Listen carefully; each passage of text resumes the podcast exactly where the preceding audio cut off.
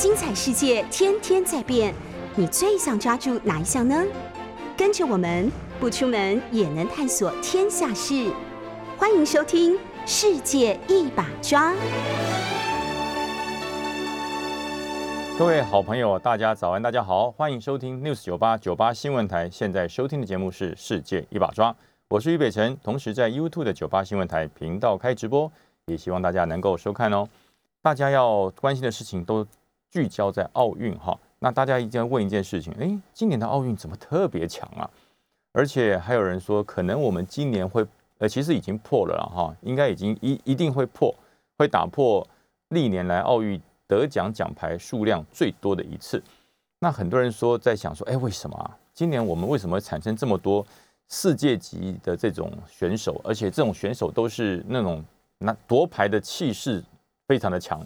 啊，像戴资颖，我我们的我我我我们都非常期盼戴资颖可以顺利的夺金啊，因为他整个在羽毛球场上的那种气势，呃，好像是只要跟他对峙的这个对手哈，都会呃有一点这种肃然起敬的感觉，这就叫做呃一流的国际级的球这个球运动员啊，非常让人觉得敬佩。那我们也希望戴资颖能够顺利的这个能够夺得金牌。那另外还有很多惊爆的哈，像昨天突然间大家眼睛一亮，这个孩子突然间闯进了四强啊，闯进四强，就是宜兰的孩子，这个林云如，呃，之前可能知道他的人不多哈，除非本身对于这个桌球是相当热爱，或者是本身对于桌球观察非常深入的人，才会知道这位十九岁的小将啊林云如，哎，突然间就这么冒出来了，大家想怎么这么厉害？怎么这么厉害，闯进了四强？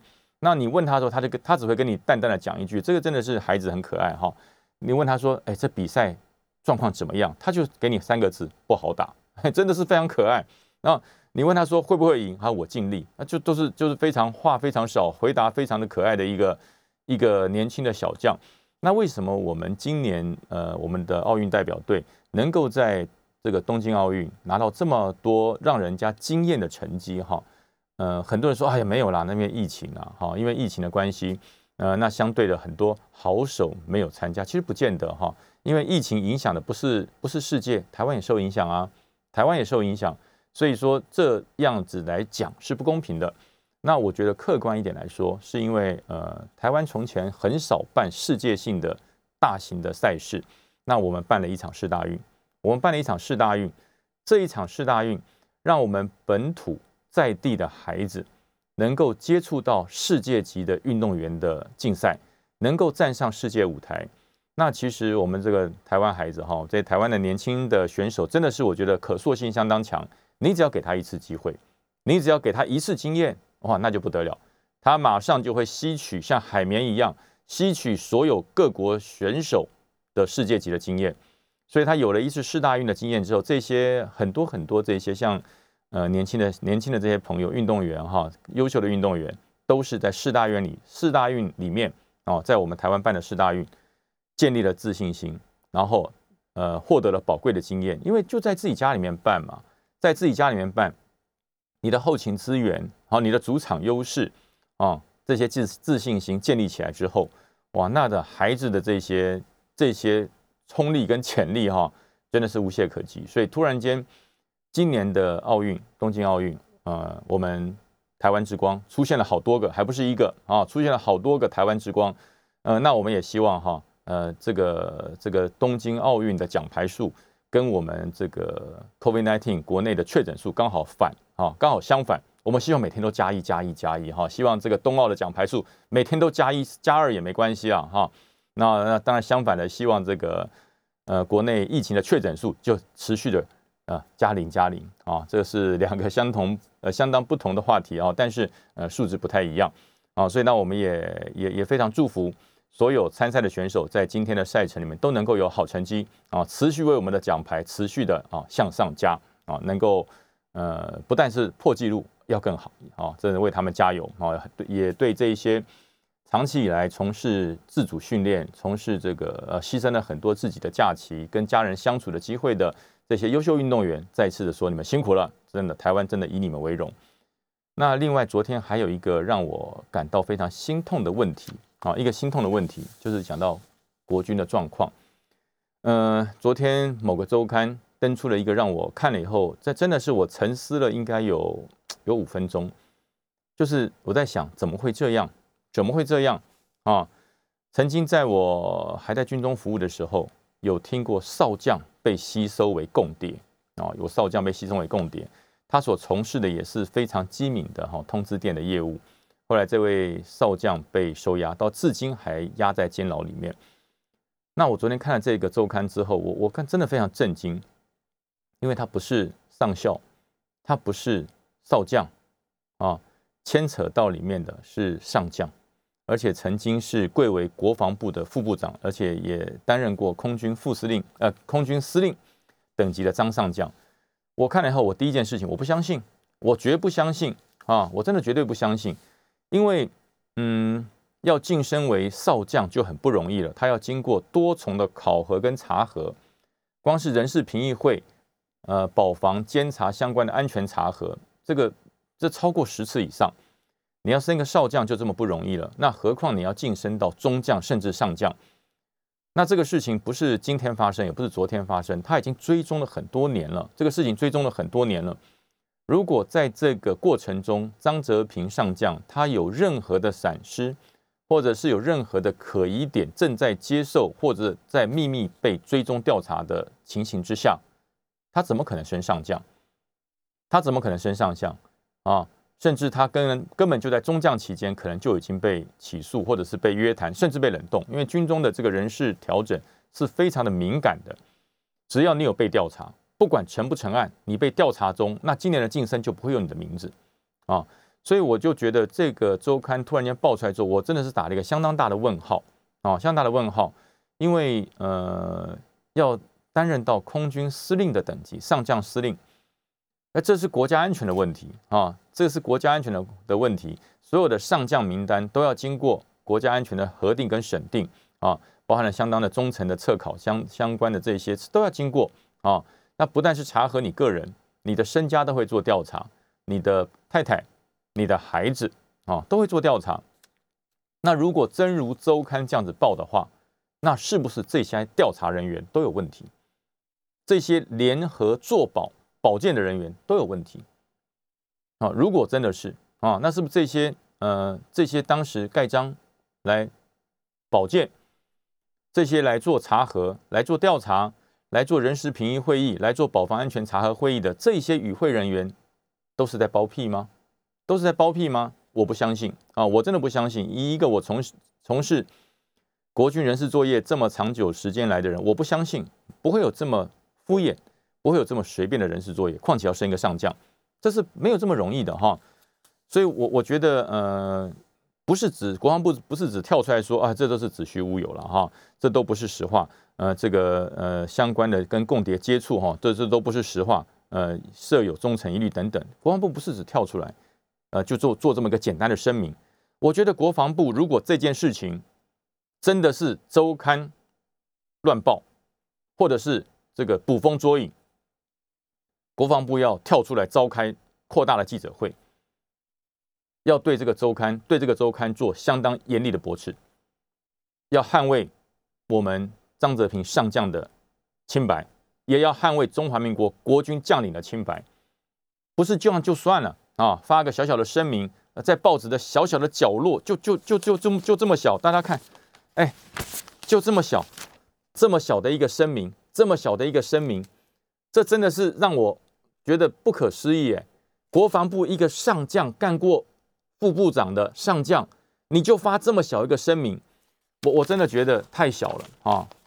除非你心里有鬼，除非你心里有鬼，否则的话应该扩大出来开记者会，这是捍卫中华民国高阶将领的清白。这这没做啊，没有做啊。那如果你不做，这代表什么？代表什么？你没把握？那这么多查核他身上降的，这么多保荐他身上降的，这么多在约谈约询他身上降这些人，你不负责任吗？你不负责任吗？你应该跳出来说，我认识的张上将不是这样啊！我当时保证他没问题了，你要跳出来做保啊！国防部要出来开扩大记者会啊，抗议啊！严着严重的抗议啊，甚至提告啊。这是不是国防部应该要捍卫将领清白、捍卫国军清白的一个做法？他曾经是空军司令，他曾经是国防部的军备副部长，那简直就是这国军领导阶层里面的顶啊，已经到顶了。那受到了这么大的侮辱，受到这么大的污蔑，捕风捉影，怎么没有国防部没有跳出来？那你说没有，这应该张上将自己跳出来。他怎么跳？他是当事人，他出来说我没罪，谁相信？我没做，谁相信？国防部要跳出来，国防部要跳出来。要出来扩大的把这件事情说清楚、讲明白，要还高阶将领一个公道。那话讲回来，国军在平时的言行上，那绝对是要超乎一般百姓的规范。我们有很多的长官非常的重情义啊，非常重情义。也就是说，我以前从基层开始在军中历练，我可能我是小小的上尉连长。哎，我的部署可能是一个一个上士的班长，或者是一个少尉的排长。那我们一起从基层这样历练上来，然后你的部署可能就没有在军中持续发展下去，可能少校啊，甚至可能上尉他就退了啊，或者是是这个升到士官长他就退伍了。而你自己平等的努力，在军中一步一脚印啊，上尉、少校、中校、上校、少将，一直升到上将，你至少经过了超过。四十年的努力，你才会升到少将，哎，才会升到上将。超过四十年，你才会升到上将。那但是因为你重感情哦，军人都是非常重感情的，他不会切开袍泽之情，不会切开长官部署之间的这些感情，所以这些部署他会以当时当年的救赎的名义来邀请你。哎，报告长官，我在中国大陆，我在中国做了很多的大事业，我现在回台湾了。哦，先回台湾了，我请你吃个饭啊，请你吃个饭，以感谢你当年对我的这个栽培跟提拔，很难拒绝啊。说句实话，很难拒绝啊。可是呢，可是呢，要拒绝，真的要拒绝。我我真的说实话哈，我在我在军中服务的时候啊，在在担任装甲旅的旅长，有很多旧属啊，他离开很早就退伍，离开以后到大陆啊，做了很多的生意，然后呃呃呃赚了钱。回到台湾之后，他说：“哎，我长官，我想请你吃饭啊。我们以前在在在虎口台地上面风吹日晒哈，追这个这个在战车里面被这个太阳烤哈。我那段我们刻骨铭心的革命情感，我还很珍惜，说要请你吃饭啊。那我第一件事我就问他说：那吃饭的对象是你跟我而已吗？哦，没有，我还有请我大陆的啊这个朋友哦，中国中国来的朋友要一起作陪，要一起，他是想认识你一下。”啊，也想认识你一下啊！这个在中国很照顾我啊！啊，他也想认识你一下，他对你这非常的尊敬。那你的警觉就要起来哦，你的警觉性就要起来哦。这就不是单纯的同胞情谊哦，这就不是单纯的说我请老连长吃饭，我请老战友吃饭，我请这个以前的革命伙伴吃饭，这不对喽。他只要有作陪，只要有作陪，那就不单纯啊，那就不单纯。所以我当时我就说，我说兄弟啊，我们认识这么长的时间了哈。要吃饭可以，你到我家来，啊，带你太太，带你孩子，其他都不要带，其他人都不要带，你到我家来，带着太太孩子到我家来，我亲自下厨请你吃饭，我亲自下厨请你吃饭，啊，这个我们哥俩这个门关起来，喝两杯二锅头，天南地北聊，就在我家，也没有酒醉的问题，真的喝醉就睡我家。哎，我告诉大家，百分之九十都拒绝。百分之九十哦，那那长官那这样子，那我们再找时间好了。然后呢，从此再也不联络，从此再也不会跟你联络。为什么？因为他这条线被切断，他这条线就被统战当局把你切断，中国就把它切断这条路。为什么？因为他他没不好用嘛。我叫你去吸收个渝北辰，你都吸收不到啊，都被人家警觉性给切掉了。那你还有什么用？就切断。然后呢，你放心，还会有第二个，还有第三个，一直到成功为止。这就是统战。这就是统战，所以我说这个张上将是一个呃，因为我没有我没有直接被他指挥过或者当过他的部署哦，因为他是空军的，我是陆军的，在国防部我们也没有碰过，但是我透过很多同僚的口中啊，曾经跟他共事过的这些同事跟我讲，他是一个非常重情义、重感情的好长官，也就是说，他不会因为说我升了三颗星，升了上将，贵为上将，贵为空军司令了，以前在一起基地里面飞行的小飞官啊，甚至是飞机维修的士官长啊，甚至是警卫，他都会如数家珍，叫得出名字来啊，就是这么一个重感情的长官。那我就讲哈，大家，我跟大家说一件事情，这个国台办也好，统战部门也好，他们所做的统战呢，是无孔不入，是无孔不入。他要统战你这个将领之前，第一件事情，先了解你的人物志，先知道人物志。此人好女色，哦，那不得了，他找一个最美的、最漂亮的、最贴心的啊，那个就简直就是从那个那个爱情文艺小说里面走出来的女主角来接近你。当年我们陆军的少将就是这样子被，就是这样子被统战啊。透过很多方式，你派到外国去这个当武官，他就派了一个外文极好。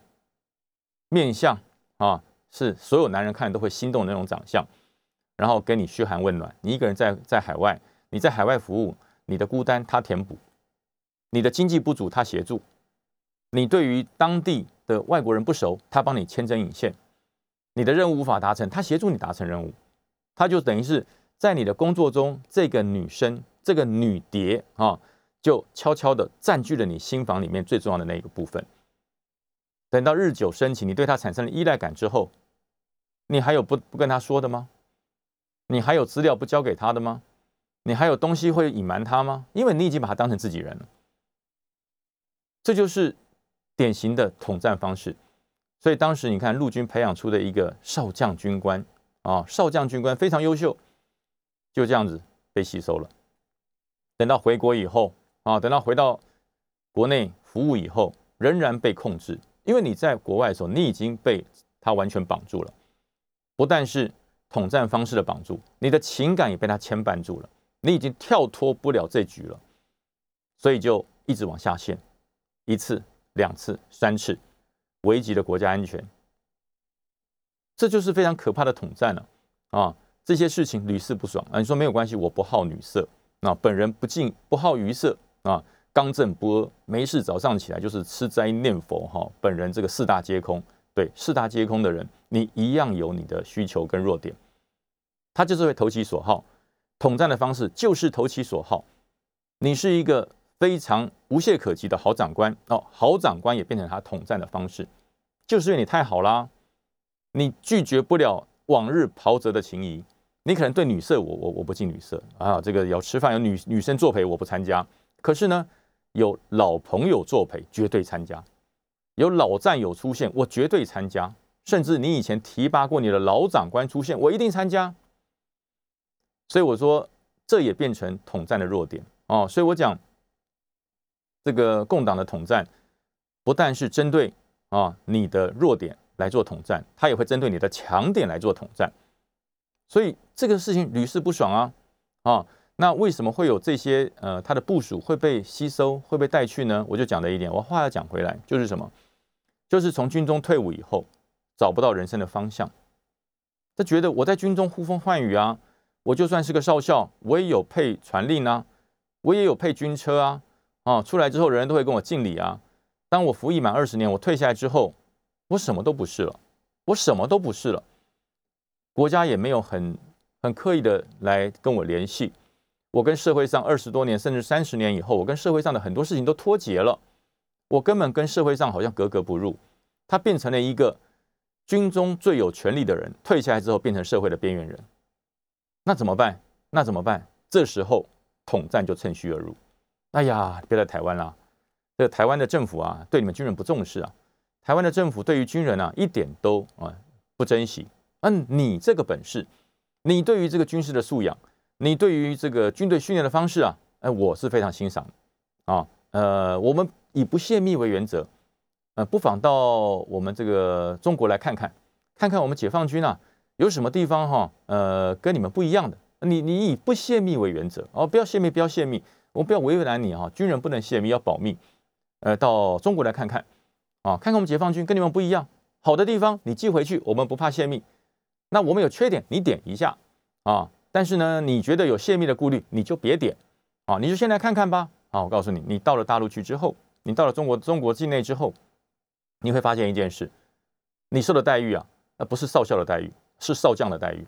他把你当将军看，见人就叫教官，哎，教官好，教官好。呃，我们这个权力，但跟教官敬礼啊，这是我们从台湾请来的啊，很有名的搏击的高手啊，对于射击有很大的专长，哎，帮我指导一下。我告诉你几句好话，你就轻飘飘了，你就轻飘飘了，你就认为说这才叫军人嘛。我在中华民国这个国军怎么对待我的？把我当小弟一样看，对不对？你看我到这里，这这么多解放军对我多么尊敬啊，对不对？还是敌人呢？你看敌人都尊敬我，我简直就是国军的战神呐！那全身的那种、那种、那种军人魂的细胞都都都燃烧起来了。但是燃烧错地方了，这里是在敌军的境内，这里是解放军的部队，你已经忘记了。当你这个几句好话捧上天了之后，你的。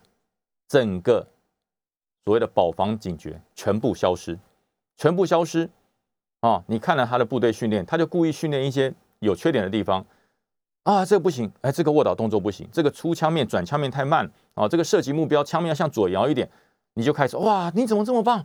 你跟我们的指导啊，哎呀，这个国军真的中华民国的国军实在训练太精良了，我对你太佩服了哇！你就晚上摆一席。摆个酒席啊，你敬一杯，我邀一杯啊，我敬你一杯酒，你就觉得这才叫人生，这才叫人生。我是个英雄，在中华民国境内，我在当国军的时候，那不重用我，你们这些中华民国的国军将领，那不是货。你看，我到了对岸来，我到了大陆，我到了中国去，这些人把我当上宾看待啊，这就是开始卸掉你的心防，把你的心理防备全部卸掉。哇，你觉得太好了？你看看我在台湾。那个蔡英文怎么对我的？那陈水扁怎么对我的？根本把我当当小弟看。哎，我是个少校，在台湾不觉得很大。我到了中国大陆，我到了中国来之后，发现不得了，我是一个这么优秀的军人哇，什么都对。到了中国做什么都对，到了中国大陆什么都好啊，都变成贵宾，都变成教官。你开口讲的事情都变成准则。你还有心防吗？没有心防。真的，我跟大家讲，换成我。各位说一样，你说我现在讲的好像大一点，换成我一样，人都是如此，人都是如此。当人家讲好话的时候，称赞你的时候，你就会轻飘飘啊。我们先进一段广告，休息一下，下一节再跟大家来谈一谈我们这些荒谬的状况。各位好朋友，大家好，欢迎回到九八新闻台世界一把抓，我是俞北辰，在 YouTube 的频道我们有同步播出，希望大家要收看哦。刚才讲到这个国防部的状况哈，这个张泽平上将这一次啊，我我觉得呃，以张上将来讲，我觉得他应该是受到了很大的委屈啊。那他是真的是哑巴吃黄连，有苦不能说了啊。所以我觉得呃，现在担任高阶将领哈，或者是基层军官，大家从基层就要产生这个警觉，那基层就要产生。你不要说等到我升了少将再说，等我升了上将再说哈。现在我是小官，没有人会注意我。这个渗透是无所不入的，渗透是无所不入。呃，我记得我在我在这个这个阶级很小的时候，那个就就已经有遇到这种状况，就是有一些部署啊，一个士官长啊，他的家人要到中国大陆去，那时候是刚刚开放探亲不久，要中国大陆去，然后呃，我说所有家人要到中国大陆去的人，一定要按规定呈报哦。他说长官你怎么管到我家人？我说不是啊，我不是。要管制你的家人，我要做记录，我要做记录，因为你的家人去过中国大陆，去什么地方，我必须要知道。我了解之后，哈，呃，我才会做一些所谓的一个维安的管控，我会做一些风险的管控，因为不能不防哦。这个保防的事情，哈，保密的事情不能不防，因为有人去过回来带来什么资讯，我必须要知道。那这些事情我都会记载在安全调查资料里面。让下一任来接任我的主官，他很明白啊，因为当时这个开放大陆探亲之后，有很多的事情不得不记录。你要让下一任来接你的主官，很一目了然就知道说，哦，这个人的爸爸去过大陆，这个人的太太或是母亲去过大陆。那通常我会告诫我的部属，告诉他，呃，父母亲呃有这个思乡的情绪哈，我我觉得他们要回去，我都我都我都是非常非常的这个祝福。但是你的太太。啊，你的太太，你的另一半，非必要，我真的建议你不要去大，不要去中国，不要去中国。我说为，他说为什么呢？我说因为你是军职，你是军人，我知道你是军人，中国的情报员也知道你太太嫁给你，所以他到了中国去工作，就会有人来接近他。那你回家，我们军人，我就，呃，军人保密防谍，再怎么保密防谍，不会对自己的太太保密防谍了哈。啊，当然也曾经有过这个共谍是直接渗透到变成你的太太，但是毕竟不多。因为回去以后，在部队的训练啊，或者部队有一些心中的怨气，被长官骂了啊，或今天工作不顺啊，有哪些事情啊，这个这个任务失败了，你回去，你这这个情绪要一个出口嘛，情绪要一个出口嘛，你不可能对你家小狗讲啊，对不对？不可能把你家小狗抱起来，我告诉你，我今天被长官骂了，我心里好难过，对不对？小狗汪汪叫两句，你就好疗愈，不会吧？啊，有啦，有这种人不多了哈。当然，我们一定要找一个会回应的人来说，那这个人通常都是另一半。你会把你在部队里面，你在军事机关里面，你受到的委屈，或是你得到的成就感与喜悦，你第一个回去一定是分享给你的另一半啊。我今天在在，我我今天这个长官来，我表现的非常好，啊，我这个战绩超严，啊，我做的无懈可击，长官对我很称赞。哦，那这个你看，我从这个天空的那一个地方，某个机场这样起飞，飞过来之后，长官觉得啊，太棒了哈，我真的受到称赞，我真的好开心，我真的觉得好有成就感。你会跟你的太太、另一半，一定是你最优先分享喜悦跟分忧解劳的对象啊。你的苦会跟他说，你的喜悦会跟他分享，你心中的郁闷会请他来帮你做一个呃心情的抒发。所以另一半通常你说呃。回家都保密防谍，所有的军机绝口不提啊！我我我我觉得，以我一个长期在军中服务的人，我说不可能啊！哈，不可能。或许那个关键的参数你不会提，哎，我这个我的战车，我的参数是多少？我的射击参数，我的这个这个横风感测仪所测出的参数，我的这个热显像仪的参数是多少？那你这不可能嘛？你不可能把这个跟你太太讲，因为讲讲的也叫无聊啊！这个参数不可能讲，但是呢，训练的过程。训练的时间，还有来来这个督导的长官，来测验的长官，还有你测验的对象、测验的对手，你是成功还是失败？这些你一定会提啊！不要说，哎，督导长官，我跟你讲，我跟你不一样，我是保防教育的英雄啊！啊，我从来不会提的。嗯，不要说你不会提，在不经意之下，你的另一半绝对是对你最了解的人，所以我才会说，呃，太太啊，在军。这个先生还在军职没有退伍之前，我都会跟他讲，非必要不要到中国去，不要到中国去啊！因为第一个，我的讲法就是说，呃，这个是保保密防谍是一个问题。第二个就是说，孩子要人照顾啊，你的小孩不大，你太太到大陆去，难道一起带过去吗？好，一一定带到大陆过去吗？对不对？带到大陆去，他的教育是不是要做一些调整？他去三年，那回来回到台湾，这个教育衔接上会有问题。我通常都是用这个方式，尽量。告诉他们啊，这个服役期间，另一半尽量少往大陆跑啊，这是这种我的做法。那可是呢，呃，听者归听，不听者还是不听，因为这没有硬性的法律规定，所以都是动之以情感来这样做。呃，那可是近年来，这个警觉一直在降低，这个警觉一直在降低，因为两岸中国跟台湾之间的关系越来越活络啊，经贸的往来、文化的交流、宗教的交流越来越活络。所以这很难禁止，所以说这就要考验到国军官兵你的警觉性啊。那这一次张上将啊会卷入这件事情，其实关键点就是部署跟他的妻子啊，他的部署跟他的妻子，他的部署从大陆经商回来，啊阶级也不低哈，也是个空军少将，阶级也不低，退伍以后从大陆回来啊，做做了生意回来，那就是拜见老长官嘛，跟老长官。这个聊一聊，说一说啊，然后就在这个新店某个餐厅，这个餐厅就在调查局旁边了哈，就在调查局旁边，就呃送他了一个中国制的月饼啊，而且是在公开场合就送给他这一盒中国制的月饼，这没什么啊，这没什么。你从大陆回中国回来哈，从中国内地回来带一些土产回来送给老长官，我觉得这没什么。可是会挑在新店，会挑在调查局的旁边的餐厅，而且不是包厢，是公开的场合。送你这盒月饼，是不是故意要让调查局的人拍照？大家想想看，是不是这样？是不是我故意在这个地方送你这个礼盒，而且你又是贵为上将，你的行动别人会不知道吗？啊，我告诉你，这个将军的行动是最没有自由的啦。我以前从营区出来，我一出来就会有地方的保防官回报，哎，那个于将军出门了，然后就会有人监视你到哪里去，所以通常都是两点一线，营区出门就回家。从家里出门就是回营区，就两点一线，中间不停留啊！因为我很清楚啊，这个地方保防跟监，还有掌握高阶将领的这个本事哈，我是非常清楚。所以呢，你说张上将他会不知道吗？他会不知道吗？这是不是敌人设的局呢？这是不是统战部设的局呢？我就让你在这个地方吃饭，公开场合公开送你东西，我也不拍照，我让别人拍，我让别人拍，就在调查局隔壁，调查局不来拍，那我们的调查局实在也太逊了吧？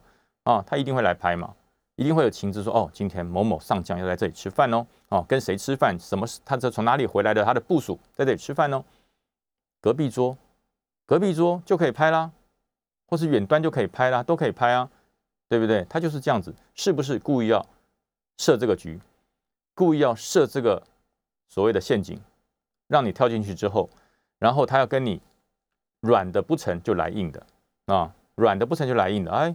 你那个国际国造啊，我打个比方来讲哈，国际国造啊，这个关键技术哪里来的啊？你是副部长，你是不是跟我们提示一下哈？那他当然有警觉，哎，这我不能说啊，这是现在国家发展的重大工程资讯、重大国防资讯，这个不能讲，这开玩笑哈。这个我们长官部署再熟都不能说，所以不能讲，不能说。哎，软的不行就来硬的，哦，不能说是不是？那上次我们在吃饭，我送你的东西，好像听说被调查局拍照了哦啊。如果你不讲的话，这个事情可能会爆开哦。啊，软的不来就来硬的。你说没关系，我光明磊落，我没有泄一点密啊。你送我的月饼里面我也查过，都没有任何窃听器，都没有什么问题啊。所以我光明磊落，我不怕你查啊，不怕查是不是？好啊，那我们看着办。然后就爆出这种新闻来，就爆这种新闻来。那即使你没有泄露国家机密，你的一辈子的清白已经受到了，已经受已经有污点了。荣誉是军人军人的第二生命，荣誉是军人的第二生命。当他报了这个似是而非的报道之后，你跳到黄河都洗不清。况且上将阶层已经走到你军人生涯的最后阶段，你可能隔年就要退伍，你可能半年就要退伍。他就在这个时候，既然用不成你，我就毁掉你，我就毁掉你，我让你以后出去哦都要遮遮掩掩，让你在袍泽面前抬不起头来。我让你在你的各个场合，你的荣耀全部毁于一旦，用不到你，我就毁掉你，这就是统战。所以我才一开始我就开张名义的说，国防部不能让他得逞。得国防部如果对张上将有信心，国防部如果对张上将认为他四十多年来对于国军的建军备战有贡献，而且呢不为敌人的威胁，不为这些渗透人员的威胁，我跟你对抗到底。敌人用这种剑招，用这种。很糟糕的招式，要来摧毁我们国军的将领。国防部这时候不跳出来，什么时候跳出来？你这时候不跳出来，这些统战人员，这些真正的共谍，他的伎俩就得逞。哎，得不到你毁掉你。你看看哦，我跟你讲哦，那台湾的将领，你们这些台将，我最讨人家说台将。我是国军的将领，我是中华民国的将领，我不是台将。你看再大的官有什么用？上将不听话，我一个报道就毁掉他。这个多可怕！不动一兵一卒，他也不用养媒体，我就放东西给媒体，那媒体有东西就会报嘛，而且是有凭有据，我没有说假的啊，你就真的在这边接受他的礼物啊，你就真的在某个餐厅跟他吃饭呢，就用这种方式移花接木，似是而非，然后抓住军人低调不反应不回应的这个最大的缺点，他就得逞。那以后在他控制手里面的这些关键的军官。敢不就范吗？所以说这个事情不要看得这么小，这要看得很严重。如果连一个上将，他可以透过这个方式，即使他根本就不妥协，我是文天祥般的这个硬骨头，我就不妥协啊！讲到关键技术，我就不给你啊，软的不成，他就来硬的，我就毁掉你，我就毁掉你，我让你身败名裂，我让你在军中以后看到袍泽抬不起头来。成成功之后呢，这就变成他成功毁灭的案例。他可以去威胁其他的军官哦，他可以去威胁其他跟张上将同样状况的这些人哦。你不讲是不是？你不告诉我哈，敬酒不吃吃罚酒。我给你好处，叫你透露这个小东西，你不跟我讲，不跟我讲，我告诉你，你的下场就跟你们的张上将一样。哎，国防部严重吧？这事儿严重吧？这个事情严重吧？如果你不保护、不捍卫这个国防大学张上将的这个名誉的话，后面有多少的人会被控制啊？本来是要精忠报国、抵死不从、正气凛然的人，被这么一搞，哎呀，我这样会身败名裂。这名誉是军人的第二生命呢。哎，我好像也拿过，我好像也拿过他的礼物哦。哎，我在某个场合上，我好像也拿过他个什么东西。哎，我有没有被拍照啊？哎，人人自危，哎，人人自危。所以我说，国防部要两件事要做啊。我们休息一下，下一节再跟大家谈。进广告。欢迎回到九八新闻台《世界一把抓》，我是于北辰。我们同时在 YouTube 频道也同步播出，希望大家能够一起来收看。哇，刚才讲到非常心酸痛苦的一段哈，就是我讲哈，为国家奉献了超过四十年以上的沙场老将哈张上将，居然呃，竟然被这样子的污蔑啊，被这样子的污蔑，我觉得呃，我觉得明理人，我今天如果有听见我广播的人，大家想想看啊，想想看那个场景。啊，想想看那个场景，想想看，在当这些要统战的人得不到他要收的线的资料的时候，他就是一个钮按下去毁灭。那这个毁灭呢，不是断线，而是让更多的线活起来。它会让更多人人人自危，更紧张。所以我说哈，还是要回到当年哈，这个金国先生啊，金国先生曾经当过我们总政战部的部长哈，就是他是从苏联那边学来的这个政这个这个政战制度。他就讲过，不接触、不谈判、不妥协。哦，现在可能对政治人物这不通用了哈。对于政治人物，你你必须要透过柔软的政治手段、政治方式去去这个维系外交跟这个国际关系。但是我讲，经国先生讲的这三个字“三步政策”，对军人依然有效。哦，真的我在强调，对军人穿着军服的人依然有效。不接触、不谈判、不妥协，这三点三步政策，虽然在政治上已经啊可能没有再这样做了。可是，对于军职人员，对于你的敌人，这三步政策依然有效，并没有废止啊！就不要认为说啊，没事嘛，我现在脱掉军服，我现在在休假嘛，我现在只是见见我的老部属嘛，啊，那个人只是他朋友的朋友嘛，他带来的，这就是接触，这就是接触，在饭局上，你不可能不跟他说话啊！拿起酒杯，哎呀，你就是我最敬爱的将军呐，我这杯二国敬你了。干下去，干杯了，你也干杯，不可能不跟他干，干杯了。酒过三巡，菜过五会，啊，拍个照，拍个照，被有心人士拍个照，啊，喝了酒之后，大家脸红红啊，对不对？这个一杯酒来一杯浪，大家感情非常好啊，拍个照。等到你酒醒，你根本不知道他是谁，你根本不晓得他是谁。可是这张照片呢，就被收集了，就被掌握了，然后就跟你讲说，我你说你不认识我，你说你不认识我，你看你搂着我来，咱俩喝交杯酒，哎。我们俩一桌吃饭呢，对不对？你还叫我兄弟哎，你怎么不认识我？这都是圈套哦。所以我说真的，不接触、不妥协、不谈判，这三步政策，大家真的哈，军人不要忘记了啊！军人不要忘记了，这不是在危言耸听，这也不是保防教育，这是告诉大家，穿着军服保家卫国的责任在你身上。军人如此，调查官也如此啊！我说真的，只是觉得我们国家的。整体的螺丝松了，我们国家整体螺丝松了，我们整体国安的螺丝松了，非常松。我刚刚讲到军人，已经到上将都会被统战人员渗透。虽然我我认为我真的是确认确定的相信张泽平上将是清白的，但是呢，很明白的就是要毁掉他的荣誉啊。所以这是第一点。还有一个负责调查的单位，调查局也松了。调查局有个调查官倒卖什么？倒卖被查获的毒品，可怕吧？可怕吧？这有多可怕？我是调查官哦，会同警察、宪宪兵人员抓到了毒品，好交给调查官。调查官收完之后，他把它给卖了，他把它给卖了。人家拼命查起来的毒品，透过他之后，由他变中盘商，他卖掉，他卖掉了八年，卖这种所谓的查期的毒品所得一点六亿。八年卖了一点六亿，这这是什么情形呢？这是什么情形？这对那些在第一线弃毒、抓毒品、追毒贩，用生命去换取社会秩序的这些远景，情何以堪？抓到之后给调查官他卖了，卖掉了。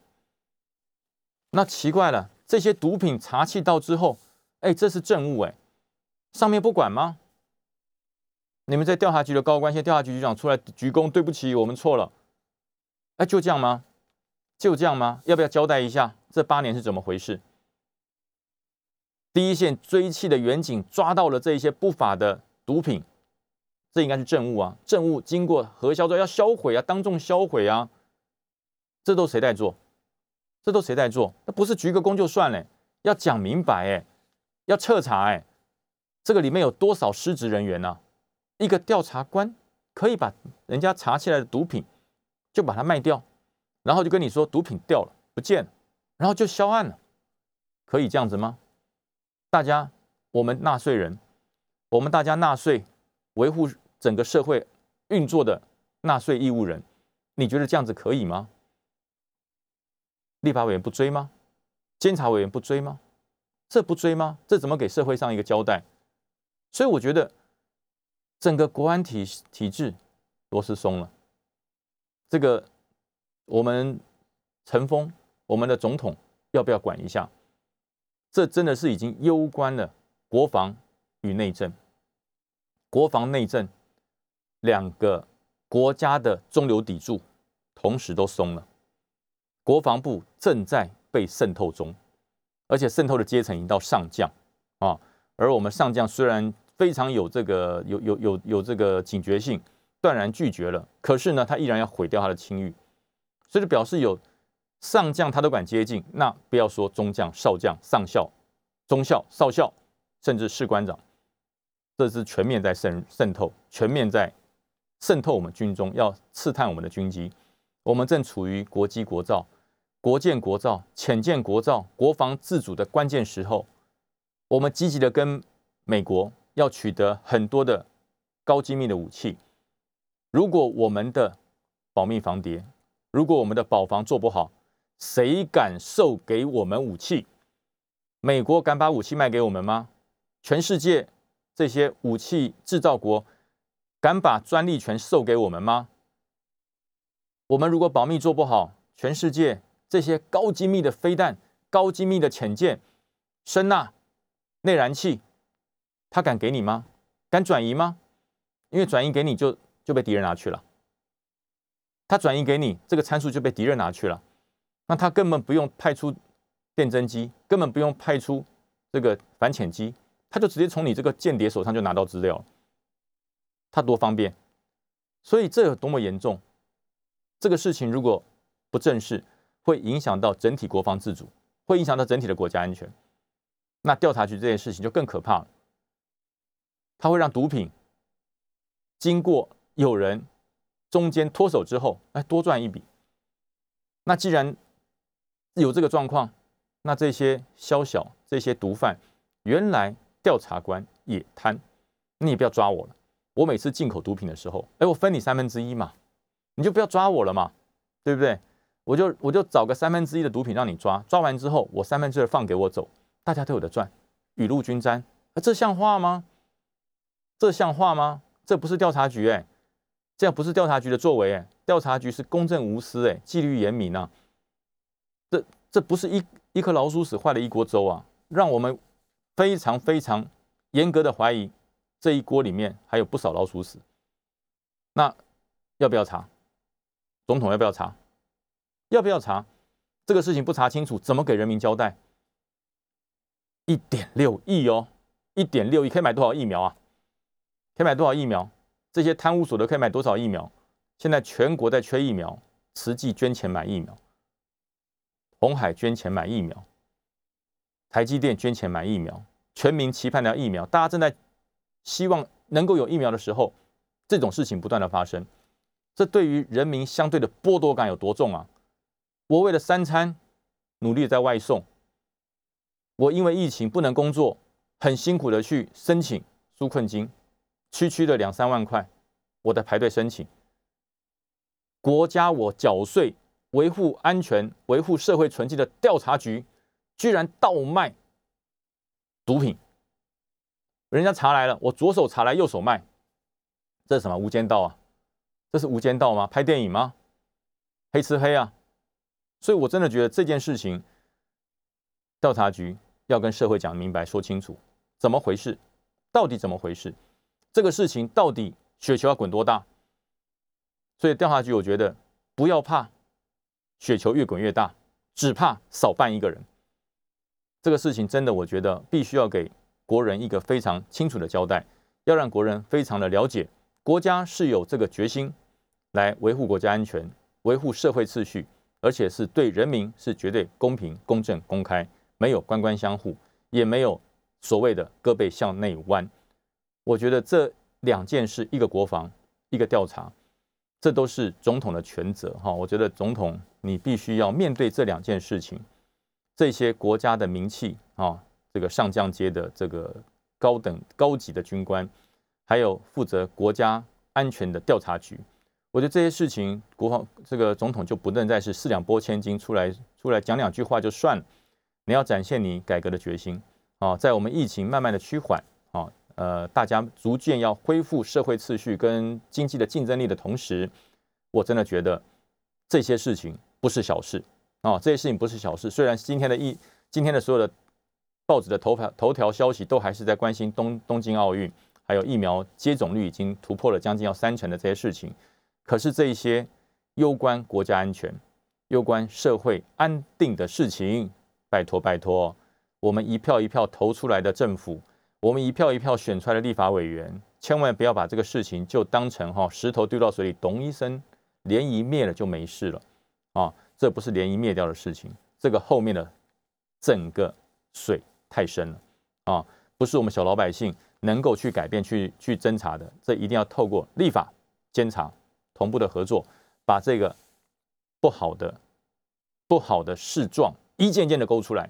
我觉得还人民公道，这才是我们应该要知道的事情。好的，我们一起来关持续关心相关的大事。我们今天节目到这边喽，拜拜。